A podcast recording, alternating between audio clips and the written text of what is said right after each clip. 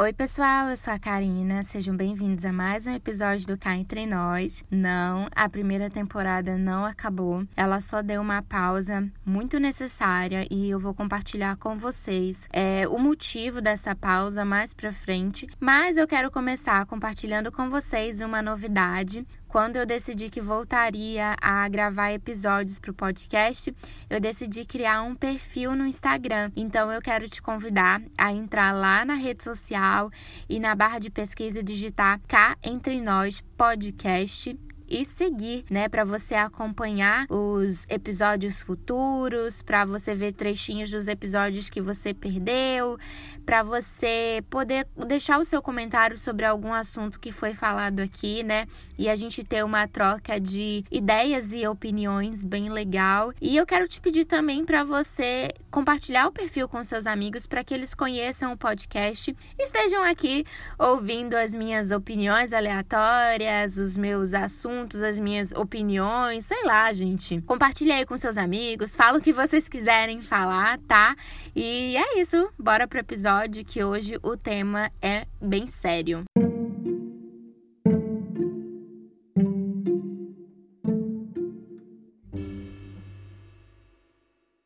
Quando o penúltimo episódio, o episódio anterior, esse aqui foi ao ar, se eu não me engano, foi um episódio sobre bolsos, se eu não estou enganada.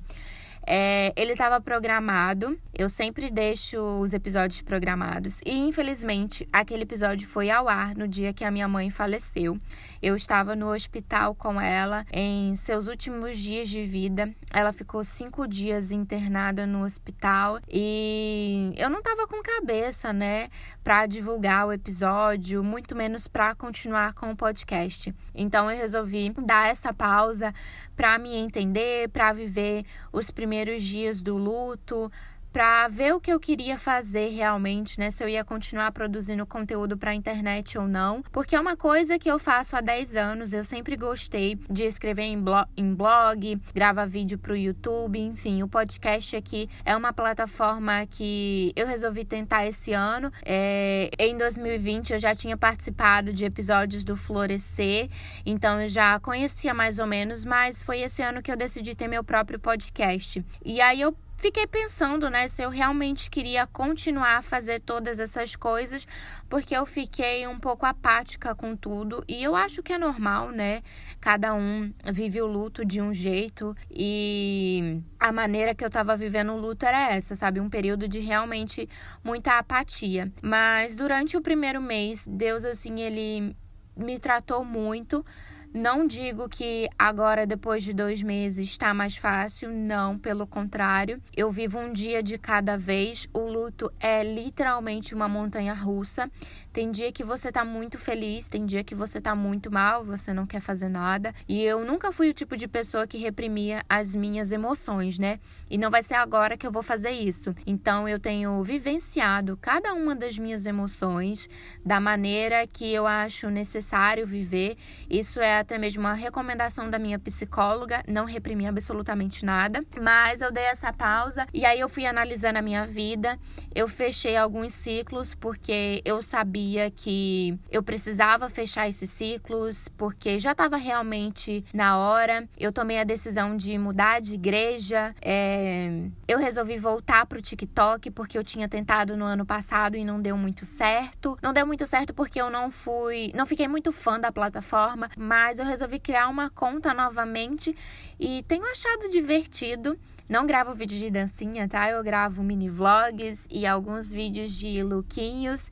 E eu tenho encontrado um prazer nisso. Apesar de eu ter dias de altos e baixos, o meu blog continua sendo atualizado. E eu achei que era hora de voltar aqui pro podcast. E tô muito feliz com essa decisão. Eu quero focar nos meus projetos. Tem algo assim muito importante para mim que eu quero fazer. É uma forma de eu é, homenagear minha mãe e honrá-la, sabe? Seguir o último conselho que ela me deu ainda quando ela estava bem de saúde, né? É algo assim que eu compartilhei, acho que com umas três ou cinco pessoas extremamente próximas e todas elas falaram que é uma maneira muito bonita de eu estar honrando a minha mãe. Então, essa fase que eu tô vivendo é uma fase onde eu tô redescobrindo os meus gostos e tenho percebido mais ainda o que eu quero e o que eu não quero fazer.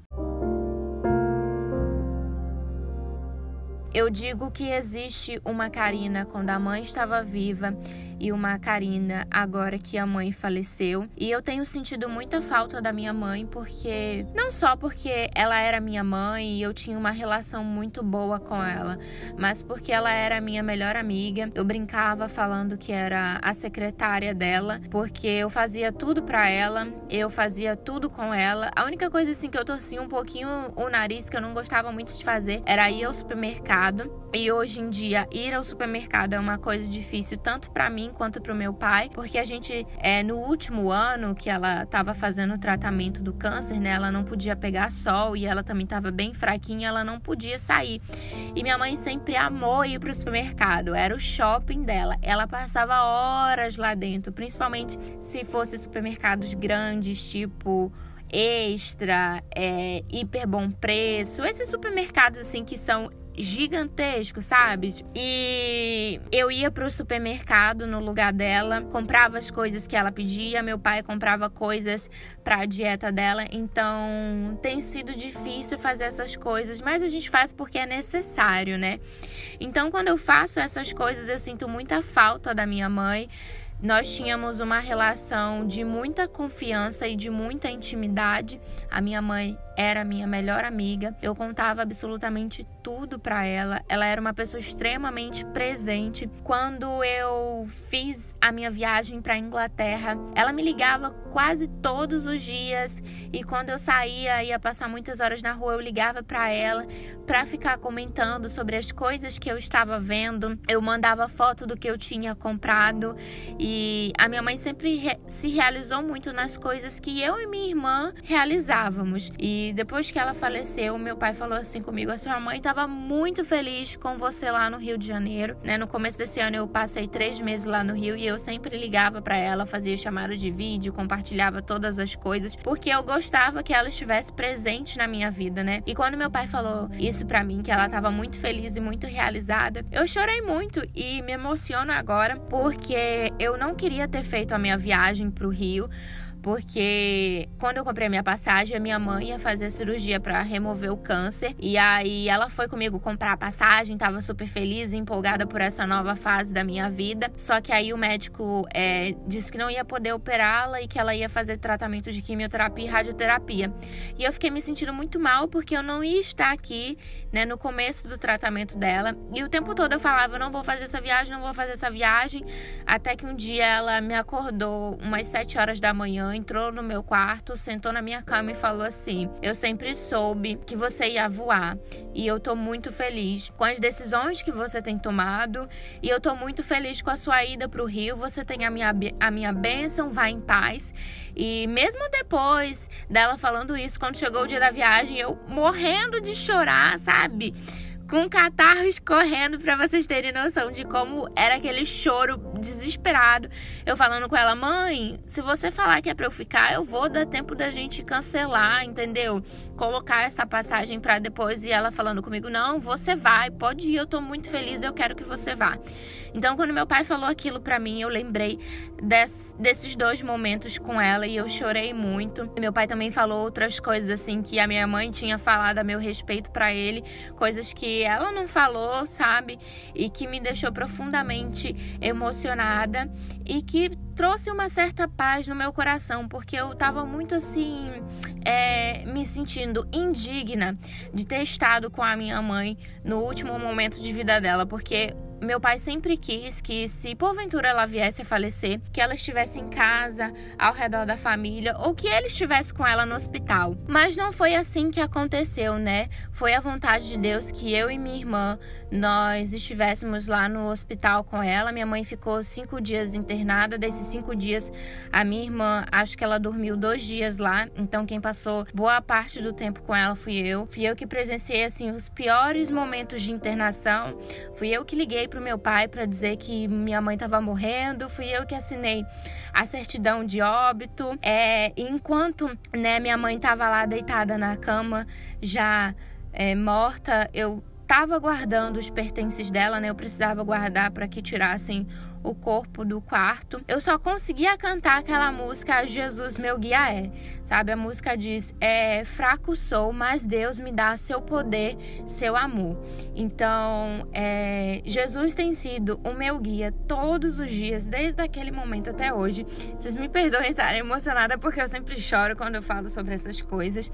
É, foi comigo nas últimas horas de vida dela, porque a última coisa que ela falou assim comigo quando ela poucas horas antes dela morrer, né, foi algo que me fez chorar muito e Deus me levou para um lugar de extrema vulnerabilidade e renúncia. Eu tive uma experiência muito profunda e eu sei que quando eu estiver mais pronta eu vou falar sobre isso porque eu sei que Deus ele tem um testemunho muito grande é, com toda essa situação. Eu compartilhei assim com pessoas muito próximas sobre o que aconteceu, pessoas assim que foram tocadas e que choraram muito com aquilo, com aquela experiência que Deus me deu. E assim, é, hoje eu choro pela ausência da minha mãe porque eu sinto falta dela, falta daquela pessoa parceira, daquela pessoa amiga. Mas eu entendo que a forma que Deus resolveu curar a minha mãe foi com a morte, né? Porque muitas das vezes a gente acha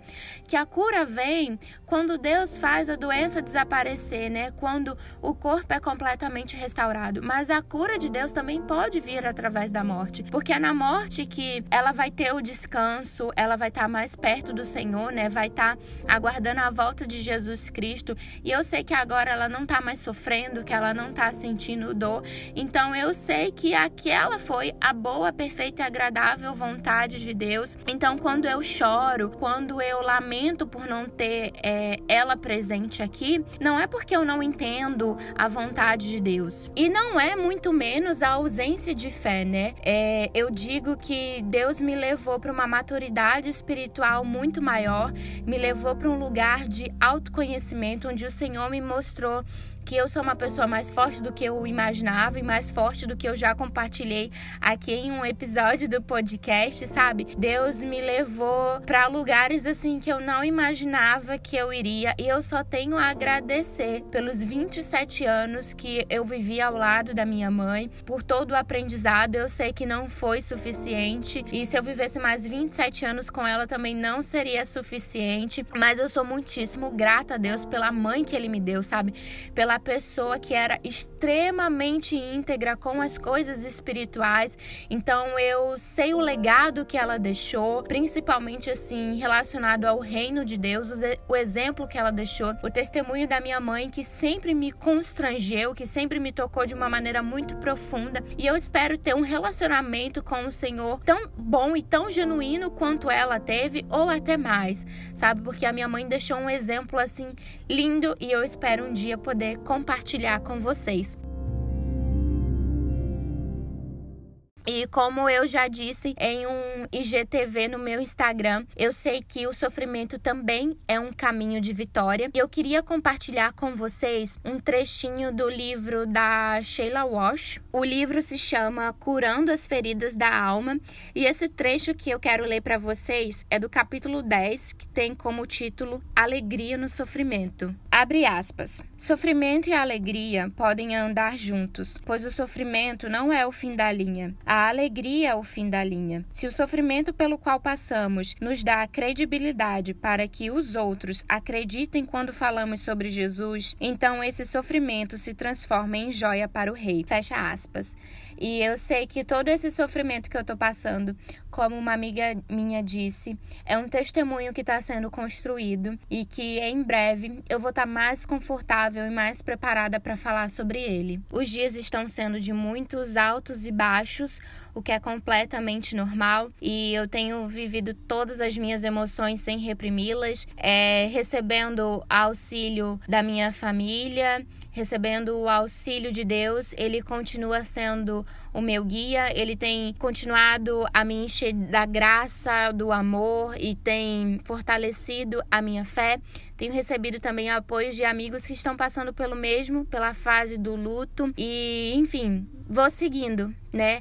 Com a ajuda também da minha psicóloga, fazendo as coisas que eu amo, que me trazem alegria, que me trazem prazer. E para finalizar esse episódio, eu quero deixar mais um trechinho do livro também desse capítulo, que diz assim, abre aspas: Quando contemplamos a vida de um ponto de vista celestial, conseguimos adotar uma nova perspectiva em relação às nossas tribulações. Os planos e a cronologia de Deus não correspondem aos nossos, por mais que o desejássemos, mas ele promete que nos dará alegria, não importa o que nos aguarda na vida. Fecha aspas. Eu sei que no momento oportuno a alegria do Senhor virá e inundará o meu coração. A paz que excede todo entendimento já tem tomado conta da minha vida e da minha mente dia após dia, e eu sei que o Senhor ele vai me levar para pastos verdejantes, da mesma forma que ele levou a minha mãe. E eu sei que o Senhor vai trazer refrigério para minha alma, e eu sei que no tempo oportuno eu vou estar 100% curada e eu vou falar mais sobre isso aqui com vocês. E bom, para finalizar esse episódio, eu queria compartilhar uma outra novidade. É que eu convidei algumas amigas minhas para nós conversarmos sobre dois assuntos muito legais. Então, os próximos episódios serão conversas com convidados e eu espero vocês aqui na próxima quarta-feira, tá certo? E não esquece de seguir lá no Instagram, arroba cá entre nós podcast. Um beijo enorme, tchau!